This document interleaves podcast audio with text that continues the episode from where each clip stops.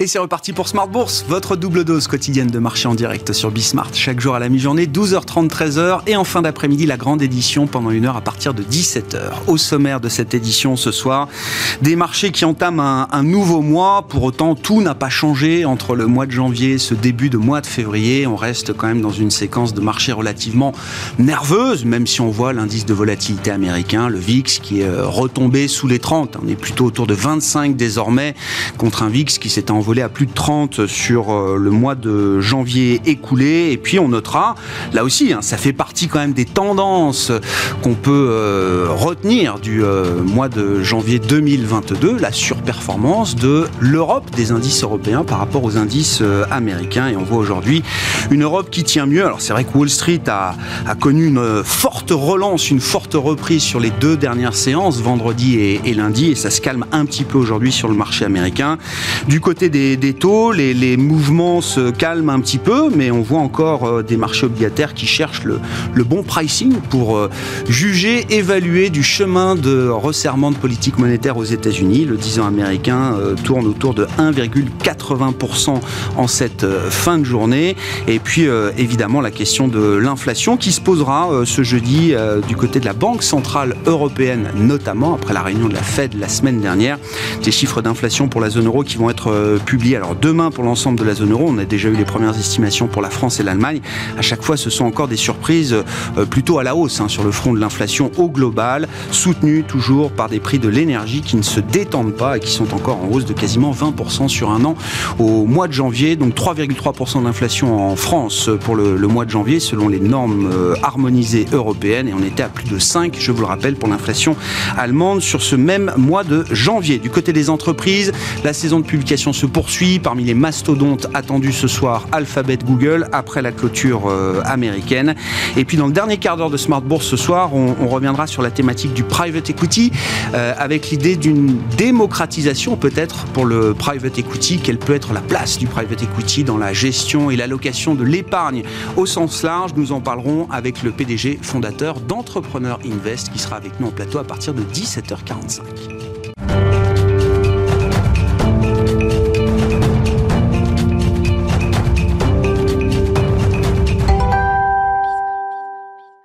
Première séance pour ce mois de février qui euh, sera positive, très positive même pour les indices européens. Les infos clés du jour avec Alix Nguyen. Au terme d'un mois de janvier qui n'est autre que le pire depuis septembre, le CAC entame celui de février dans un verre franc. Wall Street, pour sa part, se montre plus prudente en ce début de séance. L'attention porte pour l'essentiel sur les publications d'entreprises avec toujours de préoccupants et en fond de toile les tensions géopolitiques en Ukraine et le changement de cap de la Fed. Ce soir, la tech américaine donnera le la avec les comptes d'Alphabet. Ils seront publiés après bourse. Demain, ce sera au tour de Meta Platforms et puis euh, d'Amazon jeudi. À noter que pour l'heure, UBS est en nette haute hausse après l'annonce d'un bénéfice trimestriel et de prévisions supérieures aux attentes, cumulées à un relèvement de 49% de son dividende.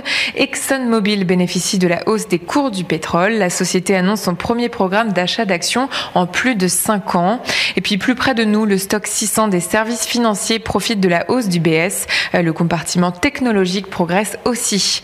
Sur le plan des statistiques, une donnée encourageante nous parvenait ce matin. Il s'agit de l'accélération de la croissance de l'activité manufacturière dans la zone euro. Euh, l'indice PMI établi par IHS Markit a progressé de 0,7 points à 58,7 en janvier. C'est son meilleur niveau depuis août dernier et ce grâce à l'atténuation des tensions sur les approvisionnements. Et puis aux États-Unis, c'est un repli euh, plus modéré que prévu du PMI manufacturier. Pour le mois de janvier, l'indice ressort à 55,5 après 57,7 en décembre.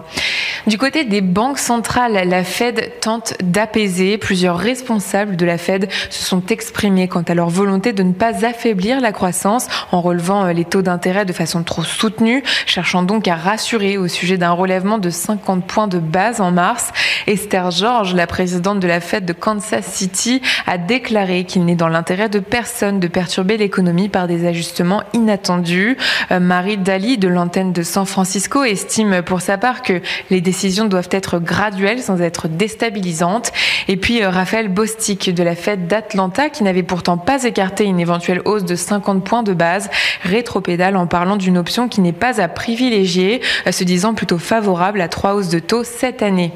Sur les plans euh, des valeurs, plus forte hausse du SRD, Forestia prenait plus de 7% au cours de la séance. Et puis Essilor Luxotica progresse après l'annonce du lancement d'un programme de rachat d'un maximum d'1,5 million d'actions à compter de ce mardi et ce jusqu'au 31 mars. Tendance, mon ami, chaque jour à 12h30 et 17h avec Alix Nguyen dans Smart Bourse sur Bismart.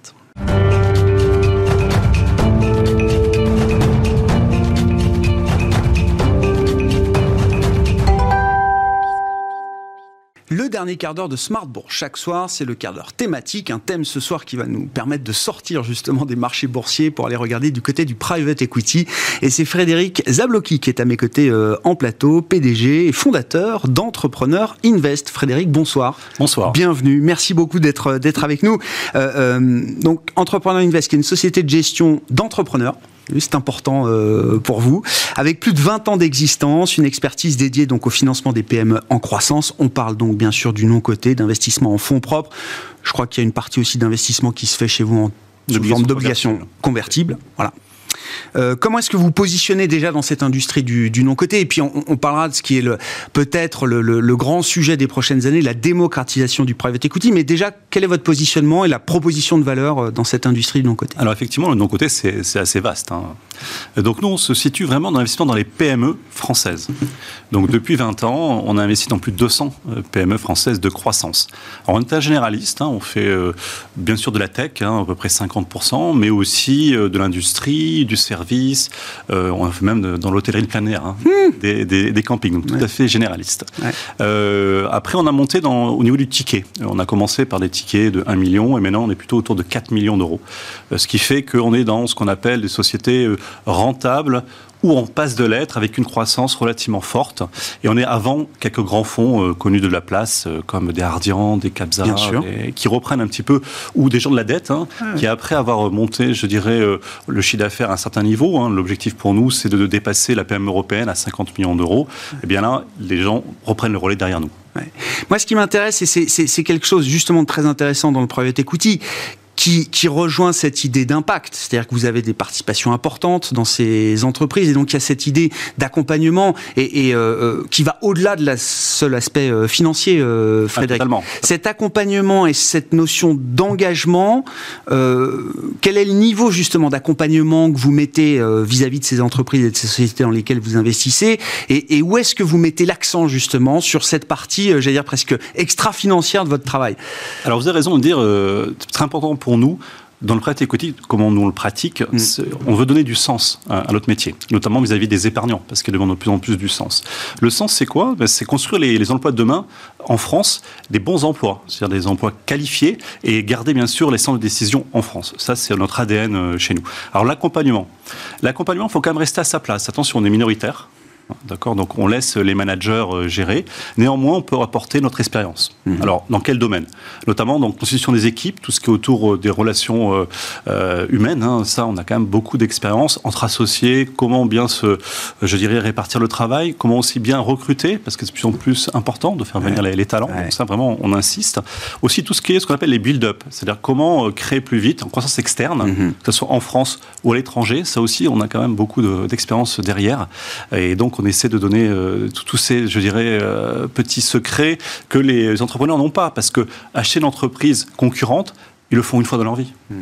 Alors que nous, c'est quelque chose qu'on fait Bien depuis sûr. des années. Si on prend un exemple, euh, prend un exemple très simple, quelqu'un est venu nous voir pour acheter une, une école euh, d'esthétisme hein, au niveau BTS, CAP.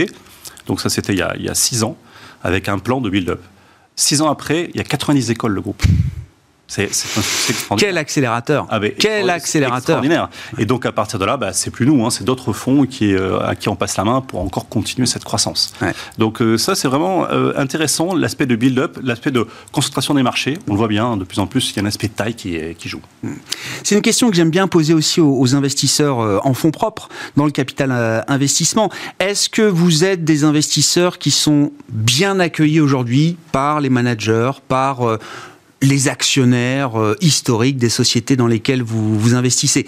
Euh, je dis ça sachant que, est-ce qu'il y a encore une forme de quiproquo quelque part ou de mauvaise compréhension entre le... Capitalisme euh, familial euh, et le monde de l'investissement euh, en fonds propres, du capital investissement Est-ce qu'il y a, je ne sais pas, peut-être des, des, images du passé qui marquent encore certains managers, certains patrons et certains actionnaires familiaux Ou est-ce que les choses de ce point de vue-là ont beaucoup évolué? Moi, j'ai l'impression hein, que ça a beaucoup évolué. Ouais. C'est ouais, l'impression de, de, terrain, notamment avec une nouvelle génération où là, il n'y a plus de, de tabou.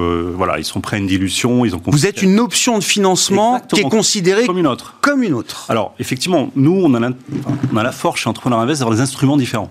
Le fonds propre, alors fonds propre égale dilution, hein, égale aussi euh, partage un petit peu de la responsabilité euh, actionnariale et de la plus-value hein, mhm. future, mais on a aussi les obligations sèches ou convertibles. Donc là, effectivement, la dilution est un moindre sujet, la valorisation est un moindre sujet, et là, ça passe vraiment comme euh, une optique de financement différente, quasi fonds propre par rapport à dette, par exemple.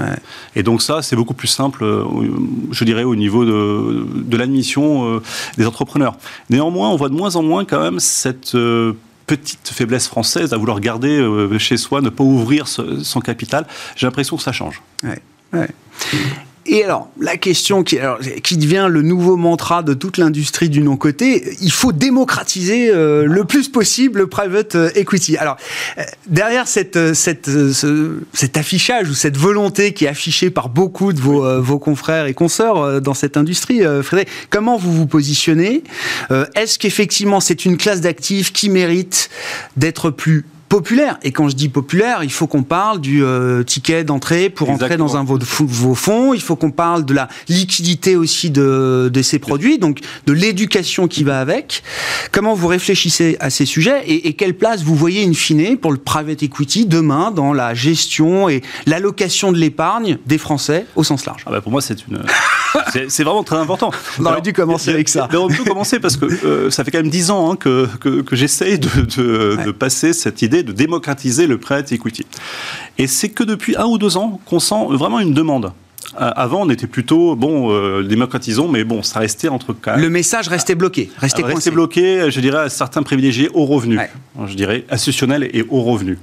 Euh, de plus en plus, on démocratise, à, je dirais, des, des, gens fortunés, mais on va de plus en plus vers des, des, gens moins fortunés dans une optique de diversification. Alors, bien sûr, j'appelle diversification, hein, parce que prêt equity, dans la durée, il y a des chiffres qui montrent que c'est plus rentable hein, que, que, les, que, les, marchés cotés, c'est surtout moins volatile. Et ça, c'est très important on le voit en ce moment quand même, il y a, de la hausse, il y a de la baisse. Bon, c'est euh, bah, moins volatile parce qu'on n'a pas de valorisation quotidienne. Euh, oui, et parce que c'est pas pareil. le problème du marché coté, c'est que vous avez les fondamentaux des entreprises, mais vous avez aussi d'autres fondamentaux techniques.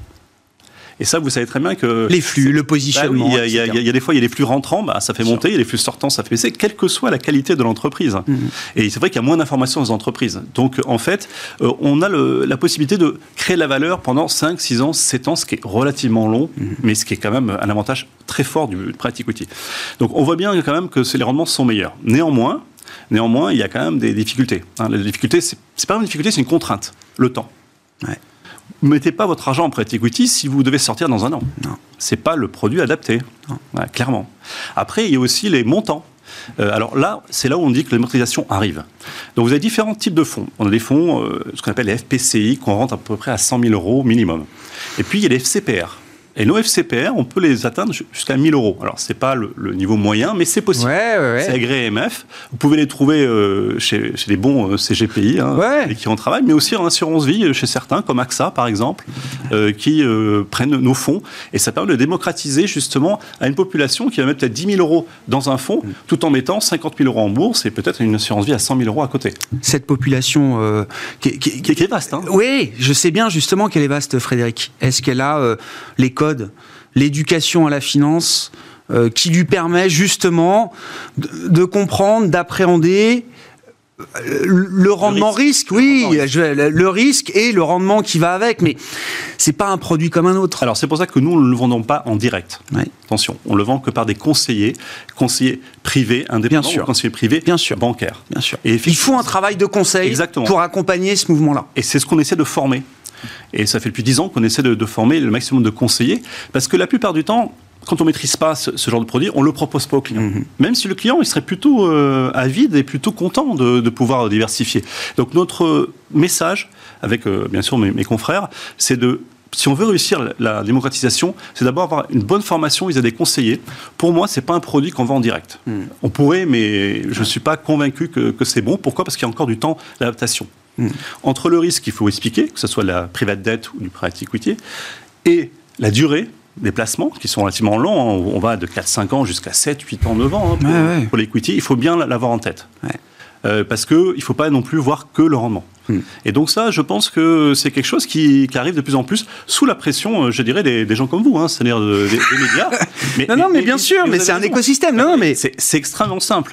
Euh, vous savez que vous connaissez certainement combien il y a de, de sociétés cotées à la bourse de Paris? Sur... Ah bah je sais pas, euh, SBF 120, 250, euh, oui, il y en a, il y en a plusieurs. Oui, 700. oui, oui. D'accord. Pareil, c'est pas si mal, 700. Ouais, ouais. Mais bon, on n'en parle que de 50 Mais à 100. oui, hein, oui. Oui. Combien il y a de sociétés de croissance, de croissance où on peut nous investir? Parce que je ne parle pas qu'on peut investir dans toutes les sociétés. Il y en a plus de 100 000. Et, et, combien ont été investis 10 000. C'est les, les, données de, de France Invest. Mm. Vous voyez, c'est pas le même terrain de jeu. Non. 95% de l'économie française est non cotée. Mm. Pourquoi ne pas s'intéresser? Mm. C'est une question. Alors effectivement, c'est plus compliqué d'entrée. Ouais, ouais. Est-ce qu'il faudra apporter, mais ça c'est peut-être plus une question pour l'assureur, vous citiez AXA qui euh, distribue certains de vos produits oui. dans son fonds général, euh, est-ce qu'il faudra à un moment euh, trouver des réponses innovantes aussi sur la liquidité peut-être de ces Alors, produits ça, ça, vient, il y a eu des, des lois, hein. Ouais. par exemple, un assureur peut très bien livrer en titre hein, en cas de sortie euh, le, lors de, de, de, je dirais, de son contrat. Nous, il faut savoir que s'il y a un décès ou une invalidité, il y a la possibilité de, de sortir en cash. Mm. Donc déjà, il y a, c'est Ouais, ouais. pas si mal. Ouais. Après, je fais attention, il ne faut pas tordre les produits. Et il ne faut pas dévoyer, mais, Mais bien non, sûr. il ne faut pas, faut pas, Ouais, pas ouais. tordre le produit. Ouais. Euh, Je préfère que quelqu'un ne prenne pas plutôt qu'il se trompe sur la durée notamment. Merci beaucoup euh, Frédéric. Euh, discussion à poursuivre hein, effectivement complètement. parce que c'est vraiment un mouvement de, de fond alors qui est naissant aujourd'hui mais qui euh, a vocation à prendre de l'ampleur. Frédéric Zablocki, le PDG d'Entrepreneur Invest qui était avec nous l'invité du quart d'heure thématique de Smart Bourse ce soir pour parler de Private Equity. On se retrouve demain en direct à 12h30 sur Bismart. Merci de m'avoir invité.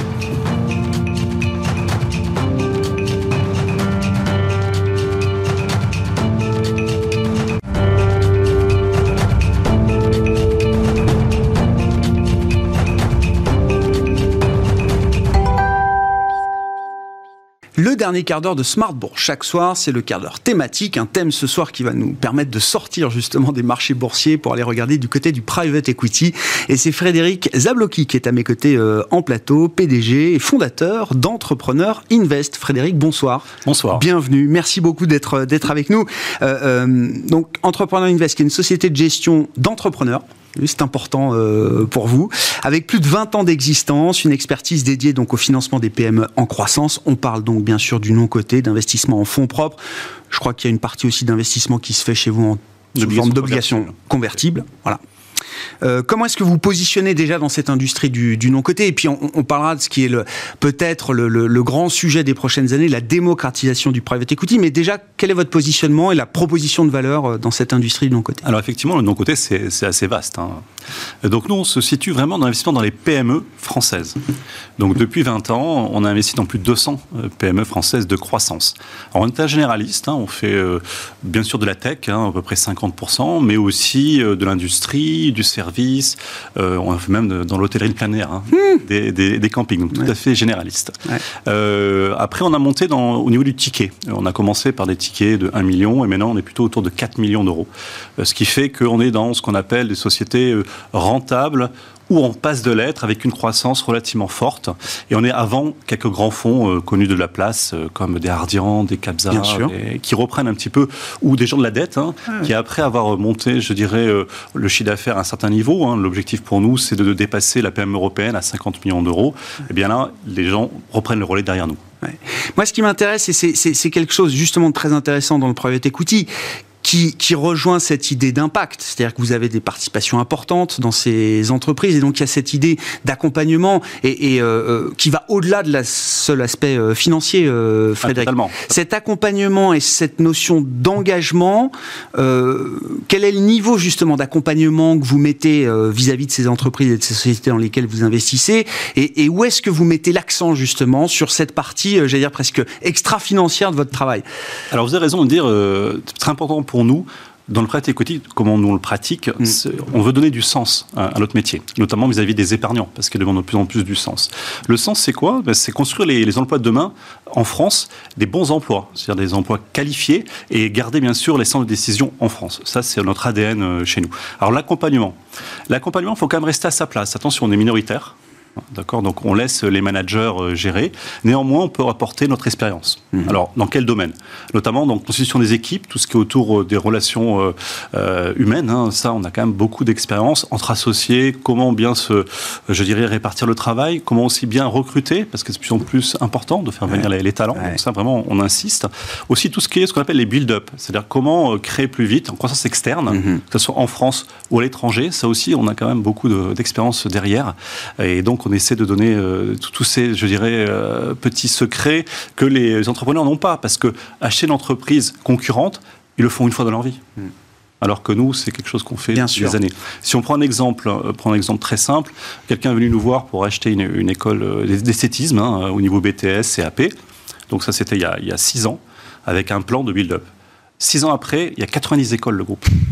C'est un Quel accélérateur ah, Quel accélérateur Extraordinaire. Et donc, à partir de là, bah, c'est plus nous, hein, c'est d'autres fonds qui, euh, à qui on passe la main pour encore continuer cette croissance. Donc, euh, ça, c'est vraiment euh, intéressant, l'aspect de build-up, l'aspect de concentration des marchés. On le voit bien, de plus en plus, il y a un aspect de taille qui, qui joue. Hmm.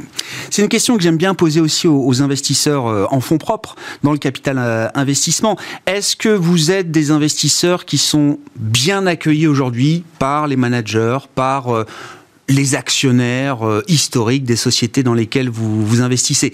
Euh, je dis ça sachant que, est-ce qu'il y a encore une forme de quiproquo quelque part ou de mauvaise compréhension entre le... Capitalisme euh, familial euh, et le monde de l'investissement euh, en fonds propres, du capital investissement Est-ce qu'il y a, je sais pas, peut-être des, des, images du passé qui marquent encore certains managers, certains patrons et certains actionnaires familiaux Ou est-ce que les choses de ce point de vue-là ont beaucoup évolué? Moi, j'ai l'impression hein, que ça a beaucoup évolué. Ouais. C'est ouais, l'impression de, de, terrain, notamment avec une nouvelle génération où là, il n'y a plus tout de, tabou. voilà, ils sont prêts à une dilution. Ils ont Vous êtes une option de financement qui est considérée comme une autre. Comme une alors, effectivement, nous, on a, la, on a la force chez Entrepreneur Invest d'avoir des instruments différents. Le fonds propre, alors fonds propre égale dilution, hein, égale aussi euh, partage un petit peu de responsabilité euh, actionnariale et de la plus-value hein, mhm. future, mais on a aussi les obligations sèches ou convertibles. Donc là, effectivement, la dilution est un moindre sujet, la valorisation est un moindre sujet, et là, ça passe vraiment comme euh, une optique de financement différente, quasi fonds propre par rapport à dette, par exemple. Et donc ça, c'est beaucoup plus simple, je dirais, au niveau de, de l'admission des entrepreneurs.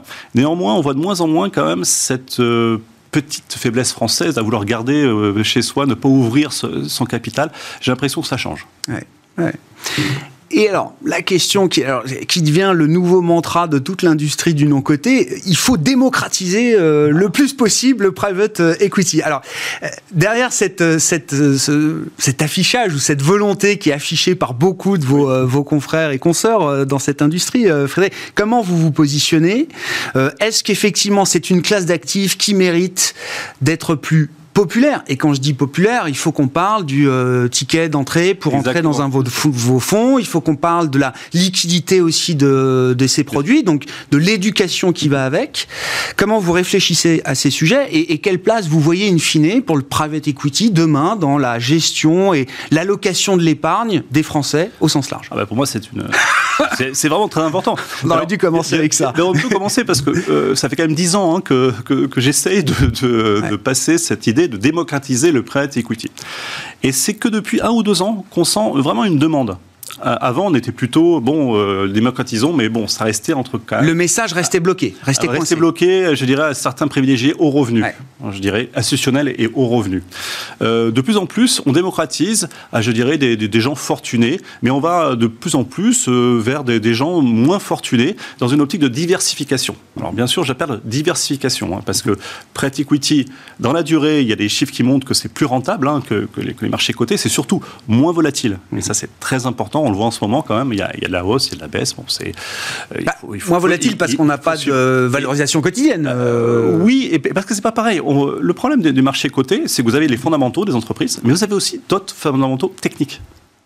Et ça, vous savez très bien que... Les flux, le positionnement. il, y a, des fois, il y a des flux rentrants, bah, ça fait monter, il y a des flux sortants, ça fait baisser, quelle que soit la qualité de l'entreprise. Mhm. Et c'est vrai qu'il y a moins d'informations dans les entreprises. Donc, en fait, euh, on a la possibilité de créer de la valeur pendant 5, 6 ans, 7 ans, ce qui est relativement long, mhm. mais ce qui est quand même un avantage très fort du private equity. Donc, on voit bien quand même que les rendements sont meilleurs. Néanmoins, Néanmoins, il y a quand même des difficultés. Hein. La difficulté, c'est pas une difficulté, c'est une contrainte, le temps. Ouais ne mettez pas votre argent en prêt equity si vous devez sortir dans un an. Non. C'est pas le produit adapté, clairement. Après, il y a aussi les montants. Euh, alors là, c'est là où on dit que l'amortisation arrive. Donc vous avez différents types de fonds. On a des fonds, euh, ce qu'on appelle les FPCI, qu'on rentre à peu près à 100 000 euros minimum. Et puis il y a les FCPR.